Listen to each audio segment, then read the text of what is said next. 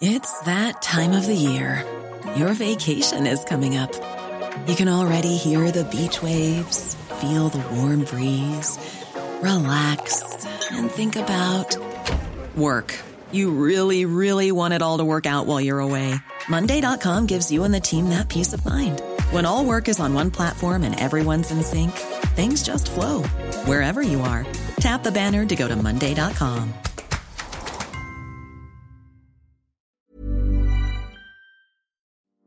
Salut, c'est Hugo de Hugo Décrypte. Bienvenue sur le podcast des actus de Mashup. Alors, chaque mercredi à 20h dans mon émission Mashup en live sur la chaîne Twitch Hugo Décrypte, on revient sur deux grands sujets d'actualité et on prend le temps d'en discuter ensemble avec mes invités dont vous pouvez euh, retrouver les informations en description. Bref, si jamais vous loupez une fois le live sur Twitch, eh bien, pas d'inquiétude puisque donc euh, le podcast est là. N'hésitez pas à vous abonner, mais c'est pas encore le cas pour euh, ne pas louper les suivants et pour découvrir l'autre séquence de cette émission, à savoir euh, ma rencontre chaque semaine avec une grande personnalité pour euh, revenir sur son parcours, eh bien vous pouvez taper Mashup l'interview. Voilà, je crois que j'ai tout dit, je vous souhaite une bonne écoute. On va parler de cette guerre de communication, euh, au-delà évidemment de, de, ce qui se passe sur le terrain et de, de cette guerre majeure. Il y a quelque chose d'autre qui se déroule en ligne, mais pas que, qui peut paraître peut-être anodin hein, quand on voit par ailleurs parler de bombardements tous les jours ou autres, mais c'est cette question de la communication ou de propagande entre les différents, euh, pays. Euh, pour en parler aujourd'hui, deux euh, invités avec moi.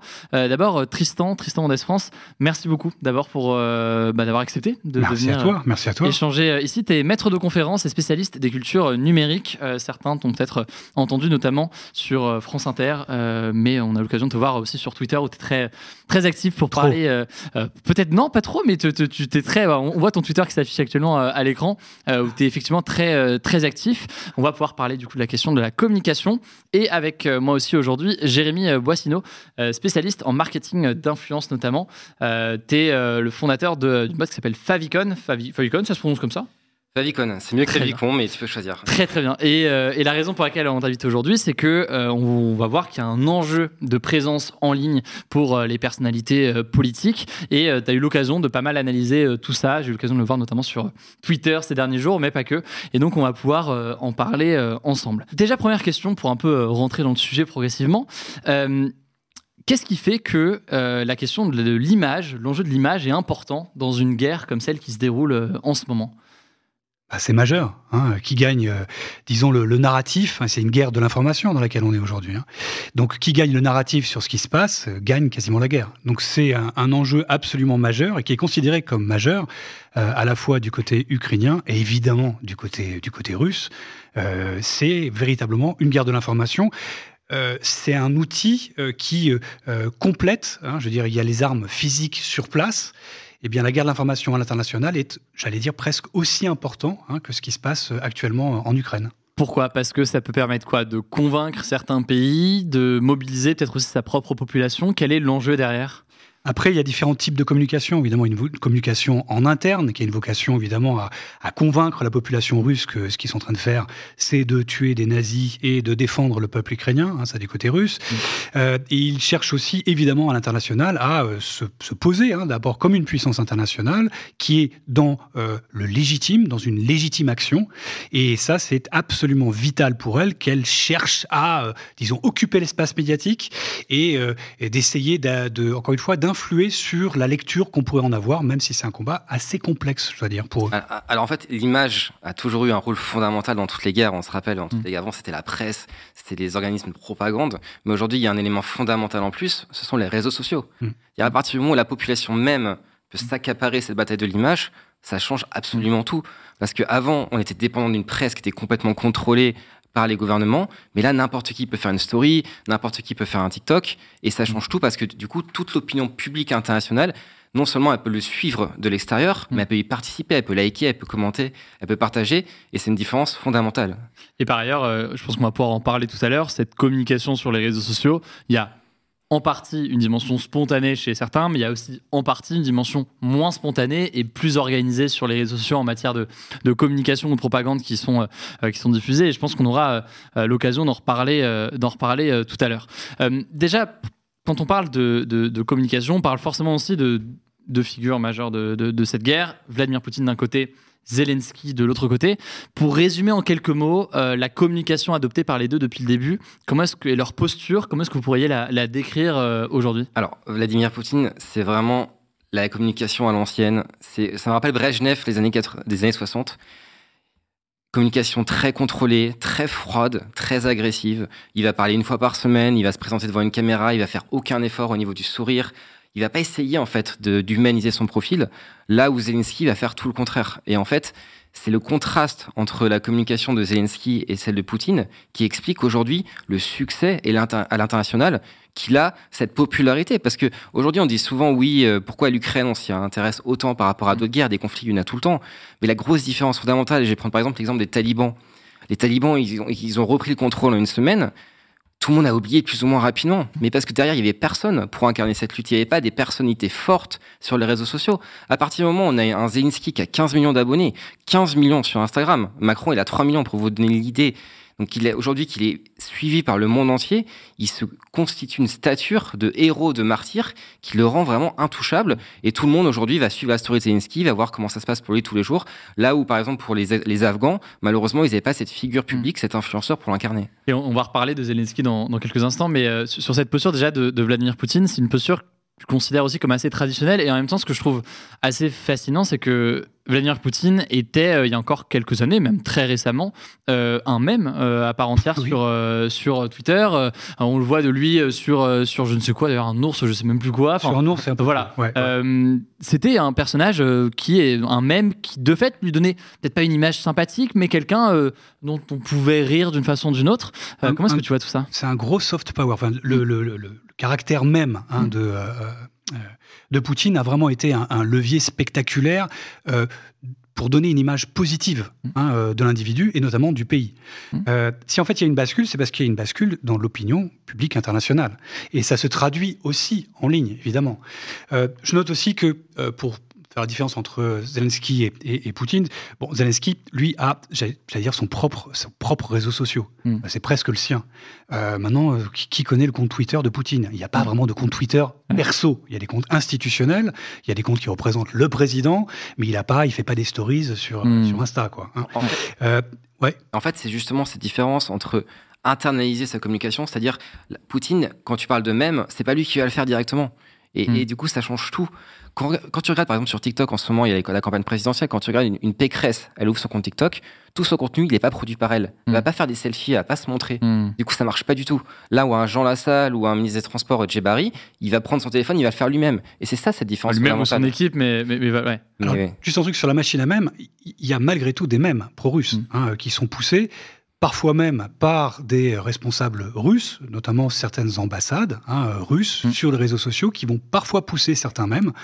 Euh, et puis après, il y a tout le soutien, on en parlera peut-être un peu tout à l'heure, mais sur la, la, façon dont cette, euh, disons, cette propagande est poussée en ligne. Mm. Elle est poussée de façon institutionnelle par des gros comptes essentiellement aujourd'hui par les comptes diplomatiques hein, euh, des différentes ambassades autour de la planète. Il y a quasiment 100 euh, comptes diplomatiques hein, euh, russes qui sont une vraie chambre d'écho, mais elle n'a pas forcément besoin que de ça, la propagande. Mm. La propagande russe s'appuie énormément sur un capital qui existe dans les pays occidentaux de gens qui sont déjà pro-russes et qui mm. vont à la fois amplifier le discours qui provient de Russie, mais qui vont parfois être eux-mêmes des créateurs de contenu qui va être relayé après. Par la propagande russe. Il y a une vraie interaction. Et ces communautés qu'on trouve à l'international, c'est plutôt des communautés qu'on trouve qui ont une résonance plutôt à l'extrême droite, hmm. qui ont des profils plutôt complotistes. Et c'est dans ce pool, hein, entre cette interaction entre l'institutionnel et ce capital qui existe dans tous les pays du monde, euh, que se joue une partie de la communication. Hmm. Donc la communication russe s'appuie en fait sur les populations euh, qui lui sont favorables dans les pays occidentaux. Et sur la posture de euh, Vladimir Poutine, on l'a dit, donc Zelensky, posture, on va en reparler après, mais euh, qui, s'affiche comme effectivement un, résistant face à Vladimir Poutine à tout point de vue.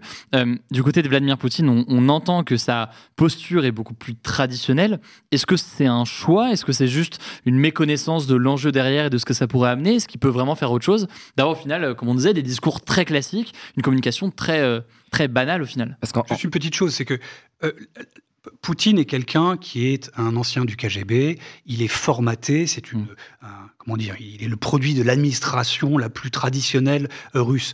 Il a toujours été comme ça. Mais mm. ça n'a pas empêché la communication à l'international de la Russie de se moderniser de façon spectaculaire, mm. notamment avec RT et Sputnik, euh, d'avoir euh, une, un vernis, euh, disons, moderne. Hein. Mm. C'est ces appareils-là qui traduisent un peu son côté un peu froid, un peu, bon, je fais du sport, je fais du... Il a été filmé en train de faire du, du judo, je ne sais quoi. Bref, sa machine de com derrière lui a donné une, un côté plus, plus partageable, j'allais dire, plus acceptable au niveau occidental, malgré la sécheresse de l'individu. Donc, je veux dire, il a réussi malgré tout hein, une grosse opération de com avant la guerre, hein, euh, pour donner l'impression d'un mec cool, euh, mm. décontracté, euh, qui aime faire du sport, mm. qui, est, qui est physique, quoi, qui est un mec qui en a, quoi, quelque part. Et cette image-là, donc, elle a été travaillée par ces outils hein, de propagande et ces outils de relais à l'international que sont ces médias. Mais, mais, on en revient toujours au même problème, c'est qu'il manque une étape cruciale aujourd'hui, c'est les réseaux sociaux. À partir du moment où lui-même n'internise pas cette image, à partir du moment où il n'utilise pas les réseaux sociaux, en fait, ça ne marche pas. Les gens voient bien que c'est faux. Et lui, il y, a, un point aussi qui est très important, c'est que son image, en fait, c'est le peuple russe qui l'intéresse. Mm. C'est la Russie qui l'intéresse. Donc, il cherche pas derrière à être populaire à l'étranger. Et comme tu le dis, en fait, avant, il s'appuyait sur des relais qui étaient très forts dans d'autres pays. Aujourd'hui, il manque ce côté influenceur qu'a Zelensky. Mm.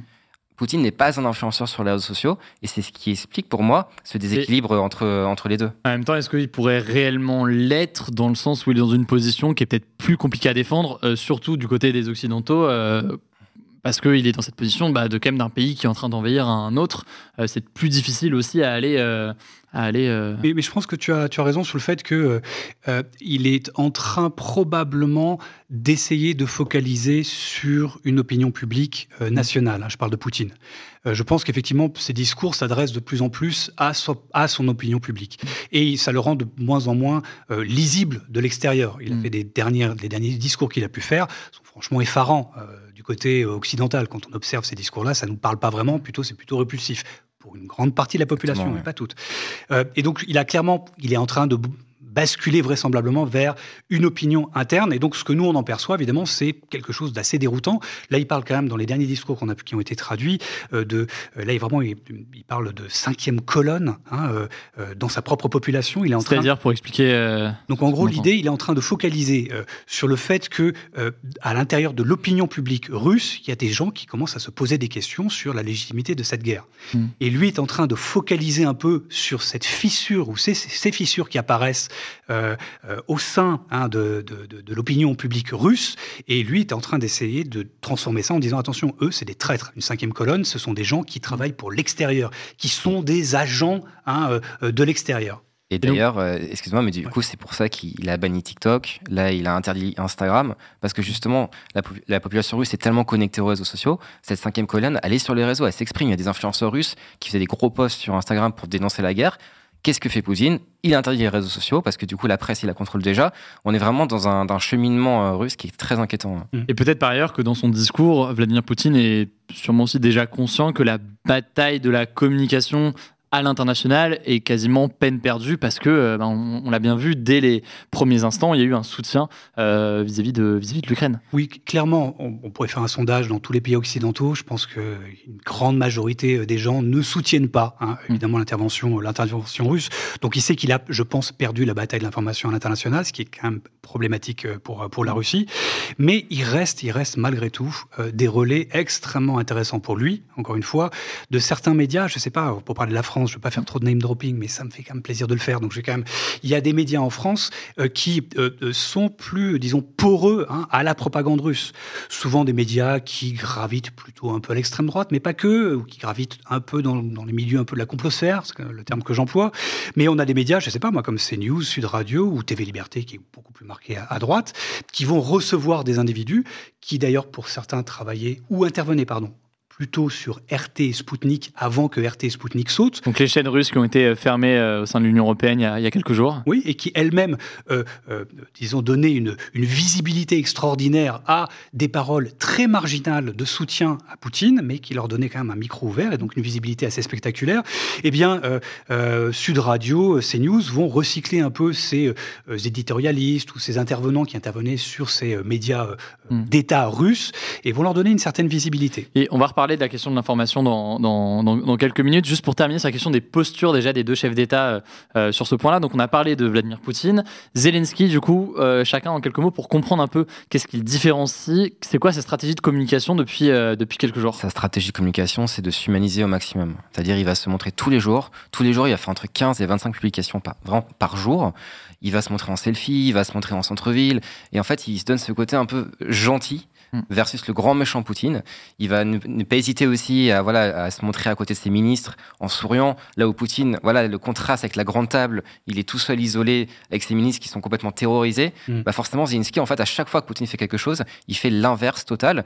Et en fait, il joue aussi sur les codes occidentaux. Bah, un peu, on est un peu dans une série Netflix, en fait, hmm. avec euh, les, les gentils ukrainiens contre les méchants russes qui sont incarnés par les, deux personnages principaux qui sont Poutine et qui jouent le rôle du parfait méchant et Zinsky qui joue le rôle du parfait gentil. Oui, je crois qu'il a, il y a, un double rôle, disons, dans sa communication. Euh, il y a euh, un, rôle pour, disons, pour l'audience internationale et pour l'audience, j'allais dire, presque interne.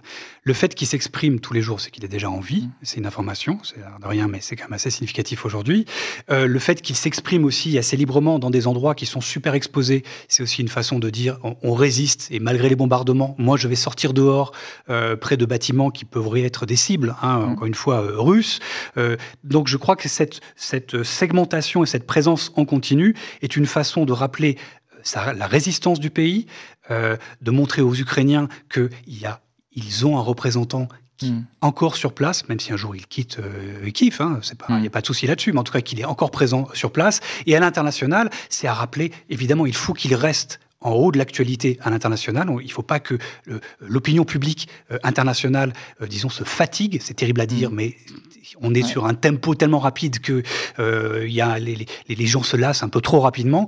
Donc il doit occuper un peu l'espace et cette présence continue sur les réseaux sociaux est probablement un outil qu'il utilise euh, plutôt bien. Avec euh, parfois par ailleurs des, moi je trouve ça assez intéressant sur le compte Twitter de, de Zelensky. il tweet, je ne sais pas combien de tweets par, par jour, mais c'est assez assez massif.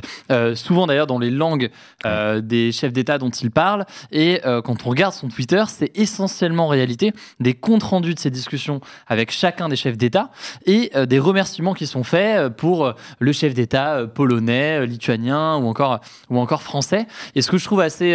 alors, est-ce que c'est volontaire ou pas? Je ne saurais pas forcément le dire, mais ce qui est assez malin aussi d'une certaine façon, c'est que nous, on voit les tweets de la, quand, Zelensky salue la solidarité de la France, par exemple, ça, ça va faire forcément beaucoup parler en France, tous les médias vont en parler, parce que bah, on voit qu'il y a un rapprochement entre Zelensky et, et Macron. Mais si on voit le compte Twitter de Zelensky, on voit que c'est une méthode qu'il emploie en réalité avec quasiment tous les chefs d'État avec qui il est en contact. Et on peut supposer que du coup, chaque tweet ou chaque écho de ce type-là a à chaque fois le même écho euh, national. Et quand il parle, je sais pas, du chef d'État lituanien, ça fait un écho ensuite euh, national sur, sur chacun. Oui, c'est un, un, pèlerin d'audience. Il est évidemment en train d'essayer euh, d'activer toutes les communautés nationales euh, qu'il peut à l'international. Il a besoin du soutien mm. de la communauté internationale. Donc dès qu'il y a l'occasion de mentionner une rencontre ou quelle qu'elle soit, évidemment, il va s'adresser dans la langue, euh, évidemment, mm. des, des, personnes visées, pour avoir un, pour maximiser euh, l'impact de son audience, mais aussi pour, je crois vraiment qu'il a à la fois le, besoin, le souci hein, du soutien à l'international, mm. mais je crois qu'il veut aussi clairement tendre la main et montrer que il a à la fois besoin des autres, mais qu'il est aussi avec eux, qu'il les respecte mm. euh, du moment qu'il les soutient, même s'il peut être des fois un peu rude hein, quand on ne le suit pas sur toutes les demandes et les exigences légitimes hein, qu'il peut demander à différents pays. En fait, il, implique, il, implique très intelligemment les autres gouvernements. Mm. Imaginez demain Zelensky, s'il est tué dans un bombardement, il est tué par les Russes.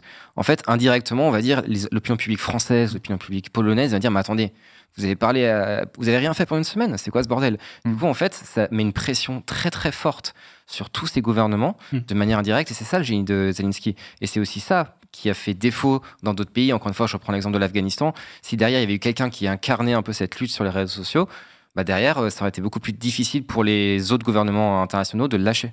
Alors, si je peux être un tout petit peu polémique là-dessus, euh, si la, la, couverture à l'international, hein, la, l'opinion publique internationale s'est moins saisie de la question de l'Afghanistan, c'est aussi parce que c'est plus loin et qu'on se sent évidemment plus concerné, euh, nous occidentaux, par ce qui se passe à, euh, à notre frontière ou sur le continent euh, européen. et il y a Bon, bref, donc Hmm. c'est ce que certains appellent la, la loi du mort kilomètre et le fait que Ouais. euh, un, un- un- quelqu'un se sent en général davantage touché par euh, ce qui arrive près de chez lui. Et euh, le- l'exemple un peu extrême qui est donné, c'est que euh, certains peuvent se retrouver davantage touchés par le chien mort en face de chez lui que par des milliers de morts à l'autre bout du monde parce que ça paraît plus, plus lointain. Si on avance un petit peu sur... Là, on a vu la posture des deux candidats. L'autre question majeure dans cette question de la communication en ligne, mais pas que, c'est la question de l'information en tant que telle et de ce combat dans l'information. Euh, Il y a une question, euh, on, va commencer directement là-dessus, de, de- de quelqu'un dans le chat qui disait J'ai du mal à croire que la propagande ne soit que d'un côté. Euh, la désinformation slash manipulation est-elle utilisée d'un côté comme de l'autre? On parle beaucoup de la propagande de la Russie, avec, on a parlé de la, question de la dénazification qui est avancée par Vladimir Poutine, on en a nous beaucoup parlé sur la chaîne. Comment est-ce que cette désinformation est éventuellement utilisée aussi de, de l'autre côté Alors, je pense qu'il faut peut-être faire une petite distinction entre désinformation et mésinformation. Mm. Donc, la désinformation, c'est quelque chose qui est une fausse info qui est poussée volontairement. Volontairement. La désinformation, c'est une erreur, hein, quelque chose qu'on a relayé, qu'on pensait être vrai. Et euh, là, pour la mésinformation, elle est partagée euh, des deux côtés, hein, du côté ukrainien euh, et russe, ou de ceux qui sont pro-ukrainiens, qui parfois peuvent relayer, et on le voit, hein, il y a des journalistes qui, se, qui font des threads d'ailleurs, pour essayer d'identifier toutes les informations euh, qui sont poussées et qui sont pro-ukrainiennes, mais qui sont des erreurs, euh, ou des, des photos qui ont été mal contextualisées. Exemple de, euh, ça a été partagé par je ne sais plus quel euh, membre du gouvernement ou institution euh, ukrainienne, cet avion au-dessus de euh, Kiev, je crois, qui en Ouais. fait était juste issu d'un d'un D'un- jeu vidéo et game. n'était pas du tout un avion au-dessus de, de l'Ukraine. Il y en a eu plein comme ça, mais en fait, c'est beaucoup plus quand même difficile de, de croire à des fake news euh, euh, russes quand derrière le pays, il est- enfin, on voit bien qu'il a, il a attaqué. Moi, ma théorie du complot préférée en Ukraine, c'est qu'il y a eu un film euh, de guerre qui a été tourné en Ukraine il y a deux ans. Mm. Il y a des comptes qui, sont, qui ont utilisé ces photos, ces vidéos, pour dire regardez, ce sont des acteurs. Les Mm. blessés et les morts, ce sont des acteurs, parce qu'en fait, ils s'appuient sur des vidéos d'il y a deux ans. Donc là, on, Mm. on est quand même dans l'absurdité la plus totale. Donc il y a des désinformations dans les deux camps, mais là, il y a quand même des morts et ces morts, on peut pas les cacher. Mm. Et du coup, c'est plus facilement accepté d'un côté que de l'autre. Oui, et puis je pense qu'il y a quand même euh, une- une stratégie qui est quand même assez différente entre l'Ukraine et la Russie. Il y a quelque chose qui est un, un- un aspect très euh, classique dans euh, la propagande russe, qui est euh, la stratégie du, de la confusion. Mm. Euh, et l'idée, c'est de multiplier les narratifs, quelle que soit la séquence d'informations, de multiplier, si on veut, les versions euh, à, à laquelle on pourrait euh, s'adosser sur tel ou tel événement. Mm. Avec l'idée, non pas qu'il y ait une version vraie côté russe, les Russes vont pas dire ça c'est absolument la vérité, ils vont dire écoutez, voilà ce que vous croyez, mais il y a tel problème, tel problème, pour, ça, pourrait être autre chose, bref, et de multiplier les narratifs pour créer de la confusion dans les esprits. Euh, c'est quelque chose qu'ils ont fait, que les Russes ont déjà appliqué de multiples reprises d'autres crises dans lesquelles ils étaient impliqués. Euh, je pourrais pas les citer, mais enfin, en tout cas, pour, pour leur implication en Syrie, Mm. c'était flagrant hein, de multiplier. Il y avait des dizaines de versions, des fois, pour un seul et même événement. On a eu la même chose pour le crash du Malaysian Airlines, l'avion civil qui a été abattu au-dessus de l'Ukraine euh, par un missile qui provenait, enfin qui a été euh, transbahuté de Russie en Ukraine et qui était un missile qui appartenait donc à l'armée russe. Donc on joue sur la confusion Ouais. avec différentes histoires qu'on va propager sur, euh, sur les réseaux sociaux. Alors que du côté ukrainien, ils vont tenter plutôt de tisser un fil narratif Mm. sur tel ou tel événement, dire voilà ce qui s'est passé à tel, à tel ou tel endroit. Et ils poussent en général peu de désinformation assez flagrante. Mm. Et je dois dire, pour une raison aussi stratégique, c'est que s'ils s'amusaient à le faire de façon trop évidente, il est évident que Mm. euh, euh, les, les- les- les journalistes de la planète le relèveraient. Euh, je parle pour les pays occidentaux, dans lesquels la presse est encore libre, il y aura forcément quelqu'un qui va dire écoutez, ce que vous venez de dire là est absolument pas fondé. Donc euh, ils ont tout à gagner, les, les- les Ukrainiens, à être au plus près du factuel, donc c'est même dans leur avantage. Donc même s'ils commettent des erreurs, il n'y a pas de problème là-dessus. Mm. Et même s'il y a de la désinformation, parfois qui peut être poussée, on n'est pas dupe. Juste une chose, en période de guerre, c'est probablement le moment le plus, le plus trouble en termes d'établissement des faits. En général, oui. En général et depuis toujours. Peu de communication, des communications de deux côtés, donc ça peut amener forcément à des, des choses, des journalistes pas toujours sur place, euh, une certaine confusion et des événements graves qui, on le sait, euh, tout événement euh, tragique comme un bombardement ou autre, et aussi du fait de l'émotion que ça procure, bah aussi un, un- un- un moment où l'émergence de fausses informations, de rumeurs peut être assez, assez important. On l'avait vu notamment en France à l'occasion de ben, lors d'attentats où il y avait eu un certain nombre de, de- de fausses informations Et- qui avaient et- circulé. Juste une petite chose, c'est qu'on on peut être absolument certain que cette séquence de la, de la, euh, la guerre en Ukraine va être probablement à l'international Mm. ce qui va nourrir le plus de théories complotistes. Mm. Il n'y a pas de doute là-dessus. On avait eu ça avec le Covid, Mm. Mais dans une moindre mesure. Et il n'y a pas de doute que cette séquence-là va être une éclosion absolument spectaculaire de théories complotistes à l'international. Et, par ailleurs, sur le discours de Vladimir Poutine, euh, donc Poutine, un des éléments de sa rhétorique, c'est cette question euh, d'un objectif de dénazifier l'Ukraine.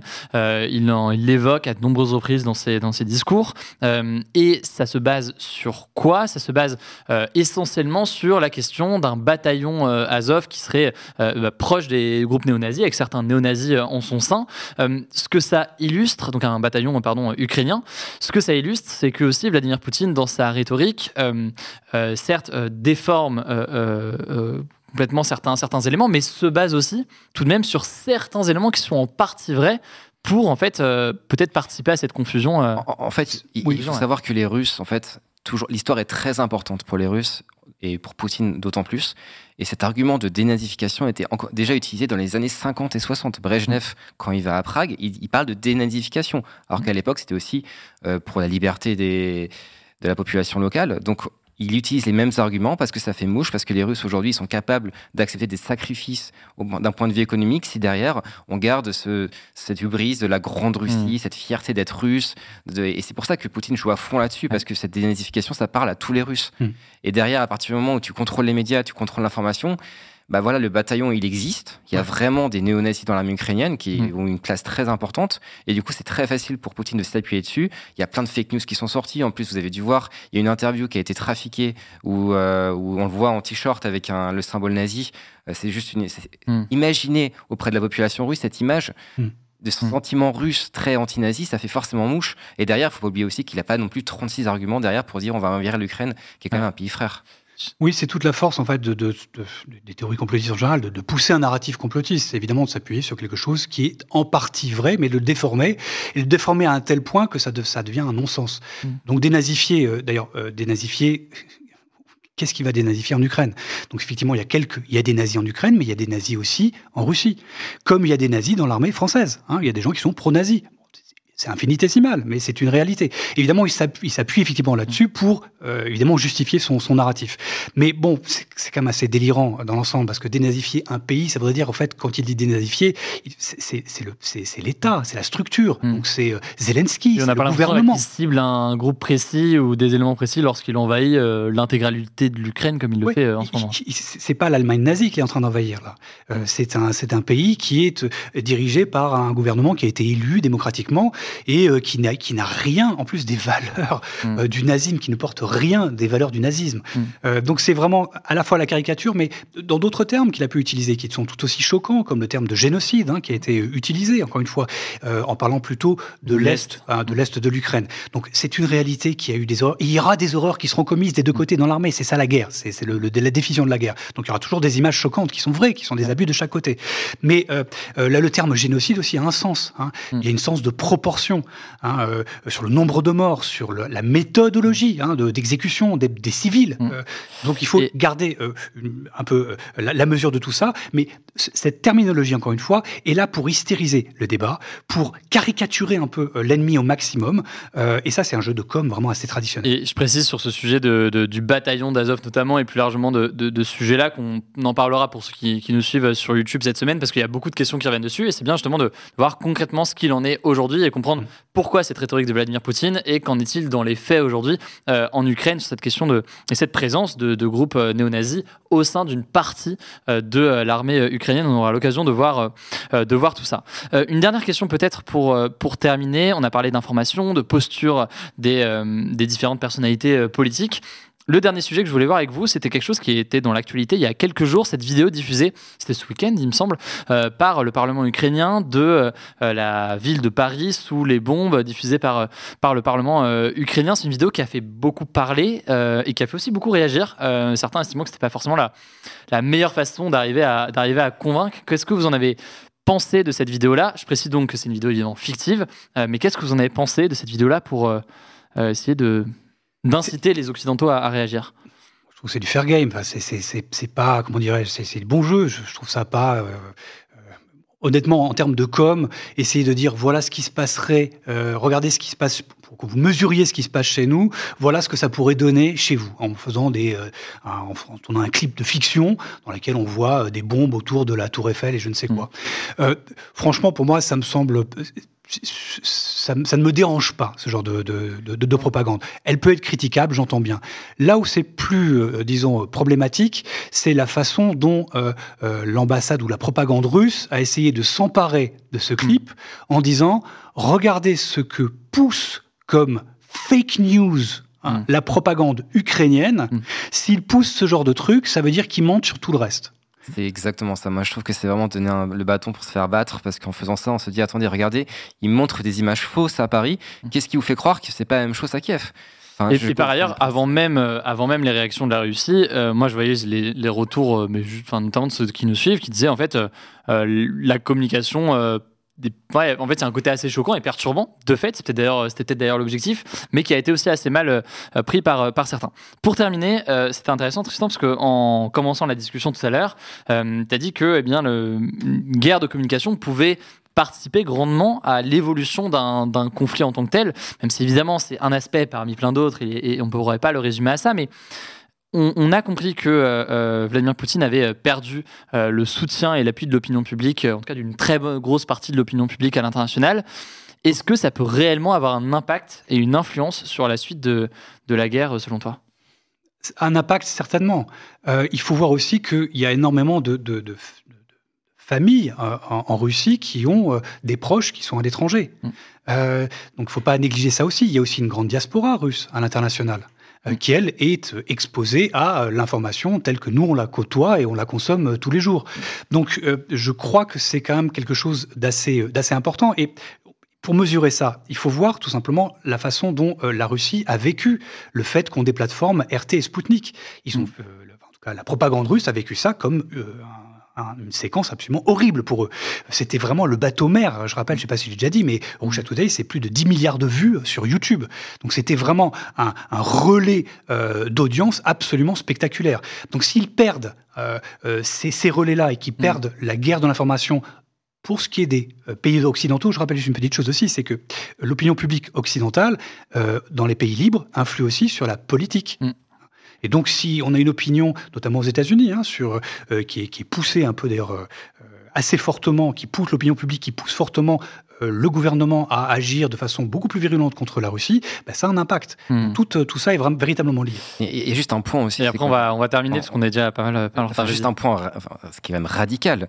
Instagram, les Russes ne peuvent plus l'utiliser. On parle du deuxième marché au monde et tout le monde utilise Instagram en Russie. Et le simple fait de devoir faire ça, c'est un aveu d'échec incroyable pour Poutine. Et c'est catastrophique pour son image.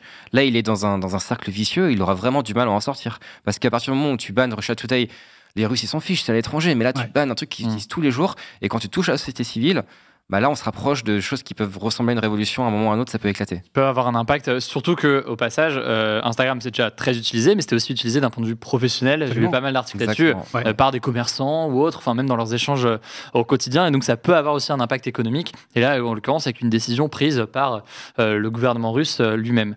Merci beaucoup à tous les deux d'avoir été présents pour ce premier sujet. On aurait pu en parler, je pense, pendant pendant des heures, mais on suivra, on suivra tout ça.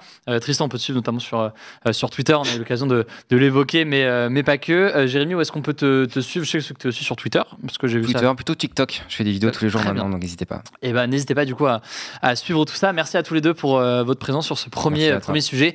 Et on mettra, comme d'habitude, pour ceux qui regardent sur YouTube peut-être, ou alors en podcast, en description des liens pour, pour en savoir plus. Merci encore à tous les deux. Voilà, j'espère que cet échange vous a intéressé. En description, je vous mets des petits liens pour en savoir plus et pour découvrir donc mon format d'interview dans le cadre de cette émission euh, Mashup, interview de personnalités, qui soient sportives, journalistes ou encore artistes, eh bien vous pouvez taper Mashup l'interview directement sur votre application euh, de podcast. Écoutez, prenez soin de vous et on se dit à très vite. Even on a budget, quality is non-negotiable. That's why Quince is the place to score high-end essentials at 50 to 80% less than similar brands. Get your hands on buttery soft cashmere sweaters from just 60 bucks, Italian leather jackets, and so much more. And the best part about Quince, they exclusively partner with factories committed to safe, ethical, and responsible manufacturing. Elevate your style without the elevated price tag with Quince. Go to quince.com slash upgrade for free shipping and 365-day returns.